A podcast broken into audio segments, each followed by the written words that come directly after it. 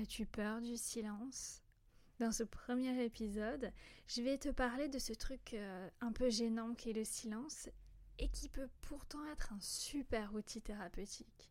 Je vais même te donner un exercice pour t'apprendre à être plus à l'aise avec.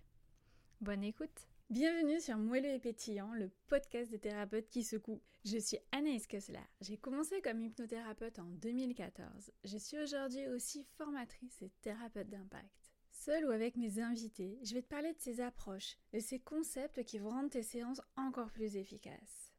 Du moelleux pour la douceur nécessaire dans l'accompagnement, du pétillant, parce que parfois le changement, ça pique. Est-ce que tu es à l'aise avec le silence dans ta vie quotidienne mais aussi dans tes séances? Non mais parce qu'en fait, ça peut être un super outil le silence. C'est juste que il faut savoir l'utiliser et il faut savoir différencier les différents types de silence. Parce qu'on est d'accord qu'il y a des silences qui sont super gênants. Et c'est pas la peine de les prolonger. Mais il y a aussi des silences qui sont angoissants. Je vais te raconter moi mon expérience la première fois que je suis allée voir un psy. J'étais à la fac et c'était des séances gratuites avec le psy de la fac. La première séance était super, j'ai raconté plein de choses, euh, très bien. La deuxième séance, j'arrive et. Et en, fait, j'arrive pas à parler. C'est. Il m'a pas donné l'autorisation de parler.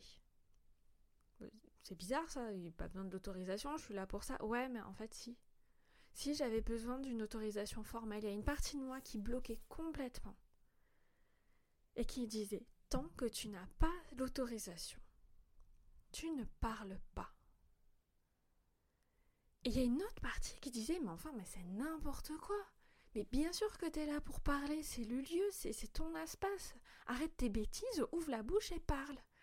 Et c'est comme si mes lèvres étaient scellées, cousues ensemble, et que les mots, ils pouvaient pas sortir alors que j'en avais très envie. Bah, tu sais quoi? Tu sais ce qu'il a fait, ce psy? Ben, il m'a laissé dans mon silence la séance et même euh, celle d'après. Et, c'était terrible. C'était affreux parce qu'il y avait cette colère et cette bataille à l'intérieur de moi de mes purées. Mais t'es. Je vais être poli, mais c'est pas trop les mots que j'ai utilisés cette fois-là. Mais t'es concombre ou quoi? Dis-le Parle, raconte les choses. Mais j'y arrivais pas. Et honnêtement, il y a absolument zéro intérêt thérapeutique à laisser ta, cliente dans un silence pareil. Non, vraiment. Ça m'a pas fait de bien. Alors, on peut se dire, et peut-être qu'il s'est dit, oh, si elle revient, c'est bien que.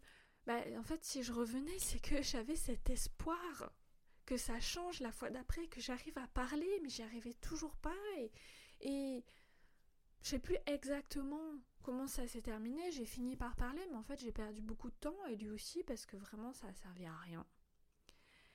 Et euh, c'était franchement pas agréable. Heureusement, je suis persévérante et je savais bien que j'avais des choses à régler, j'avais envie de les régler. Donc j'ai continué. Je suis allée voir quelqu'un d'autre. Mais laisse pas ta cliente dans un silence aussi angoissant. Mais ça veut pas dire n'utilise jamais le silence. Parce que là, c'est ce qu'on appelle, c'est ce que Eddie Levitt, dans son article, appelle les silences non productifs, qui va pas apporter quelque chose, et certainement pas de positif, à la séance. Donc c'est pas des silences utiles, tu veux pas les garder ceux-là. Et quand tu as une personne qui souffre d'anxiété, c'est une très très mauvaise idée de la laisser dans ce type de silence. Enfin, en silence tout court en général. Pareil pour une personne qui est en colère. Quand tu es en colère, t'as pas trop envie d'avoir un silence radio en face. Moi, je me souviens, mon grand-père, il réagissait comme ça quand je partais en colère, quand je me mettais en colère, il disait rien. Poker face, une statue, rien en face de moi. Oh ben, je peux te dire que ça faisait pas baisser la pression, hein. ça la faisait monter encore plus, et c'était affreux. Donc, quand t'as quelqu'un qui est angoissé, qui est en colère, mais aussi une personne qui a vécu des traumas en fait, et, des traumas type négligence, où on l'a ignoré, où on l'a laissé seul dans le silence, évite aussi le silence. Mais ça, en fait, tu vas le repérer facilement, tu vas le voir au non-verbal. Parce que les silences productifs, eux, ils sont super intéressants, ils sont nécessaires. Par exemple, un silence productif, c'est le silence émotionnel. C'est quand ta cliente, elle dit quelque chose, ou que tu lui dis quelque chose, qui fait que l'émotion vient d'un coup, qu'elle prend toute la place, une émotion de tristesse, de colère, et tu la laisses vivre son émotion. Alors, je dis de colère, mais c'est pas pareil si elle est en colère contre toi, ou si elle repense à un événement qui lui est arrivé et qu'elle a la colère qui monte par rapport à l'événement, par rapport à la personne c'est pas tout à fait la même chose en fait. C'est pas, pas qu'elle est en colère à ce moment-là, c'est qu'elle est en train de vivre son émotion de colère. Et elle a besoin de ce moment d'introspection, de silence pour être en contact avec elle-même. Pour que dans cet instant, elle sache ce qui se passe à l'intérieur d'elle. Et toi, tu es là en face, tu es juste un témoin silencieux de la transformation qui est en train d'arriver. Alors, si t'es pas à l'aise avec le silence, c'est pas forcément facile de rester silencieuse comme ça. Mais moi, ce que je te recommande de faire, tout simplement, c'est de dire des mots encourageants à ta cliente, mais dans ta tête. Tu vois, de lui laisser l'espace du silence, de lui offrir ce cadeau.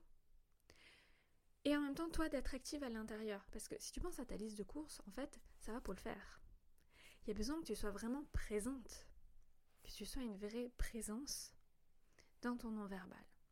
Meilleur moyen de le faire, c'est de te répéter des mots d'encouragement comme si tu lui disais à elle. Du style C'est bien. Laissez l'émotion sortir. Prenez votre temps. Tu vois des choses comme ça. C'est normal qu'il y ait de la colère. Vivez votre colère. Ressentez-la dans votre corps c'est aussi des choses que tu peux dire quand le silence se prolonge. Parce que euh, bah, ça se fait pas. Hein. Socialement, le silence dans une conversation, euh, c'est plutôt mal vu. On a besoin de remplir les conversations. Donc la personne, elle peut se sentir mal à l'aise de euh, garder le silence et en même temps ne pas savoir quoi dire. Donc toi, tu peux à un moment faire donner ces petits mots d'encouragement. Prenez votre temps. Laissez vivre ce que vous avez à vivre. Ça, c'est des choses que tu peux dire. Tu peux les dire tout au début, quand l'émotion arrive, ou quand ça se prolonge. Pour qu'elle se sente à l'aise de garder ce moment-là pour elle. Et tu peux aussi, après, une fois que c'est passé, lui demander si c'était OK pour elle. Lui demander si euh, la laisser dans ce silence, c'était OK. Peut-être qu'elle te répondra oui. Peut-être que, euh, en fait, c'était un peu angoissant pour elle et qu'elle s'est sentie seule. Ok, bah, la prochaine fois tu feras autrement.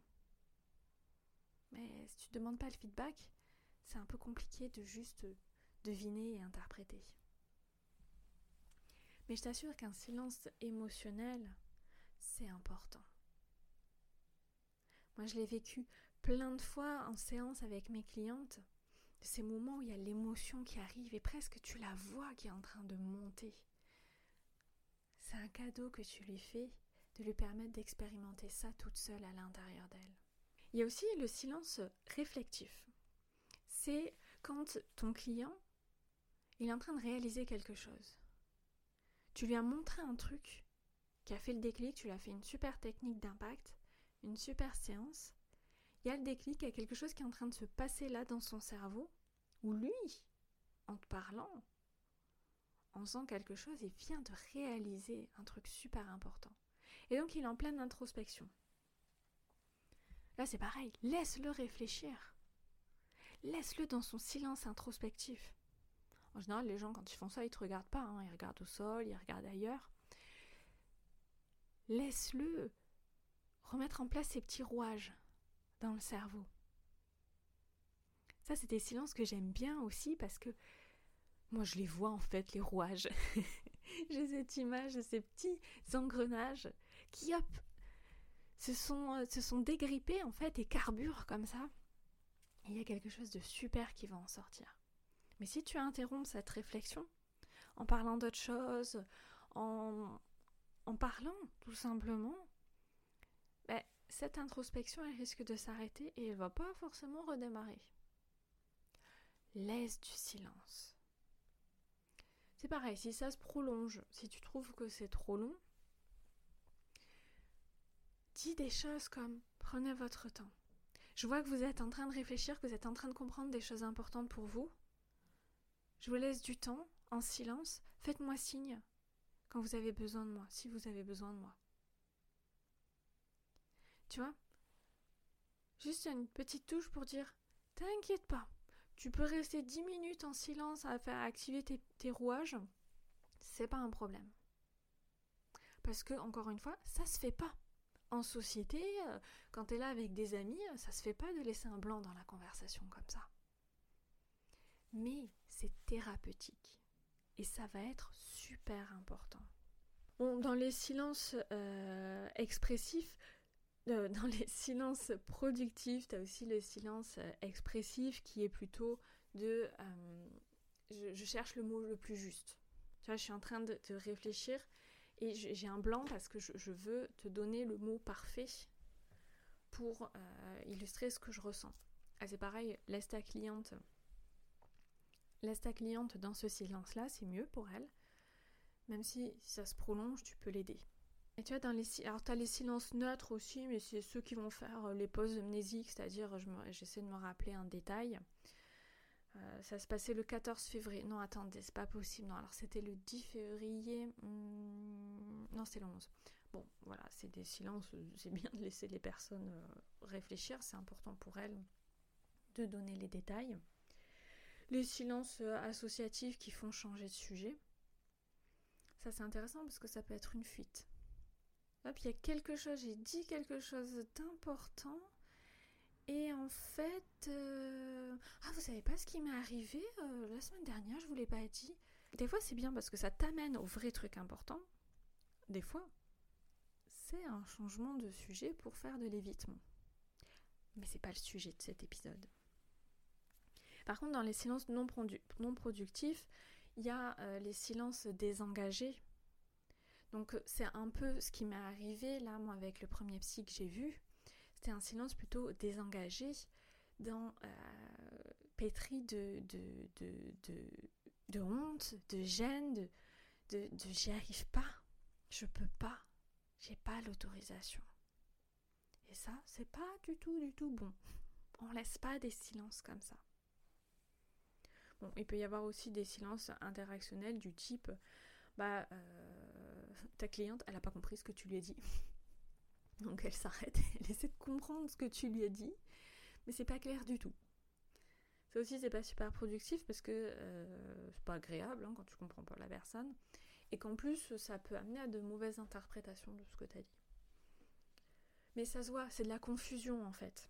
Dans ces silences interactionnels, tu as aussi le silence qui est je viens de dire à ma thérapeute un truc qui craint, genre, euh, je sais pas, que j'aime pas son cabinet. J'aurais jamais dû dire ça, elle va plus m'aimer. Oh my god, comment je peux sauver les choses? Tu vois, ce, silence un peu presque paniqué de il faut que je recrée le lien. Faut pas que ma thérapeute me rejette. Ouh, ça non plus, tu laisses pas ce genre de silence. Mais ça fera sûrement l'objet d'un autre épisode de podcast et comment tu réagis quand ta cliente, elle te critique. En tout cas, c'est certainement pas en laissant le silence s'établir, mais c'est plutôt en étant transparente. Christelle Richard et Willy Kramer, je suis pas sûre de la prononciation, ont écrit un article sur le silence thérapeutique dans la dépression. Et ils ont relevé plusieurs éléments. Le silence, il permet la guérison il permet aussi la concentration. Le temps pour retrouver ses souvenirs. Mais le silence, ça va être aussi une manière euh, d'éviter la douleur. De dire, euh, je veux pas aller là. Je veux pas aller, euh, je veux pas toucher à, ce, morceau-là douloureux. Non, non, j'évite. Mais ça permet aussi de se concentrer, le silence. D'intégrer les métaphores. Le silence a plein de vertus quand tu sais bien l'utiliser. Mais c'est pas facile, hein. comme je te l'ai dit plusieurs fois, en société ça se fait pas trop de laisser du silence, donc on est souvent naturellement assez mal à l'aise avec ce silence. Du coup, je te propose un exercice pour être un peu plus à l'aise. C'est un exercice que j'ai fait dans une, dans une formation en hypnose sur la voix pour mieux utiliser sa voix euh, hypnotique et c'était animé par une orthophoniste. Et cet exercice, il est assez simple. Tu te mets en binôme. Donc tu prends euh, quelqu'un que tu aimes bien et euh, vous allez chacun avoir un texte et tu vas lire une phrase de ce texte ou une partie de la phrase si elle est longue. Et puis quand tu as fini de lire, tu t'arrêtes, tu regardes la personne et tu dis rien pendant quelques secondes. 3, 5 secondes. Et puis tu, tu lis la phrase suivante. Et à chaque phrase ou chaque moitié de phrase, tu t'arrêtes et tu laisses une pause en silence. Et après, prends pas un texte trop long. Et après, c'est l'inverse, c'est l'autre, euh, la personne en face de toi, qui va faire l'exercice. Comme ça, tu vis le silence des deux côtés et tu apprends à t'y habituer. Je trouve que c'est un bon exercice pour apprivoiser le silence. J'espère que ce premier épisode t'a plu et que moelleux et pétillant va t'aider à améliorer ta pratique encore plus. Tu retrouveras en description de l'épisode les références des articles et des personnes que j'ai citées. À très vite. T'as aimé cet épisode? Fais-le savoir en laissant un avis sur Apple Podcast ou Spotify. Et si tu veux aller encore plus loin, je t'invite à aller sur mon site internet thérapie-d'impact.fr slash astuces avec un S et télécharge gratuitement mes 5 astuces pour rendre tes séances ultra efficaces. Ça marche avec quasiment toutes les pratiques, tu vas voir. À très vite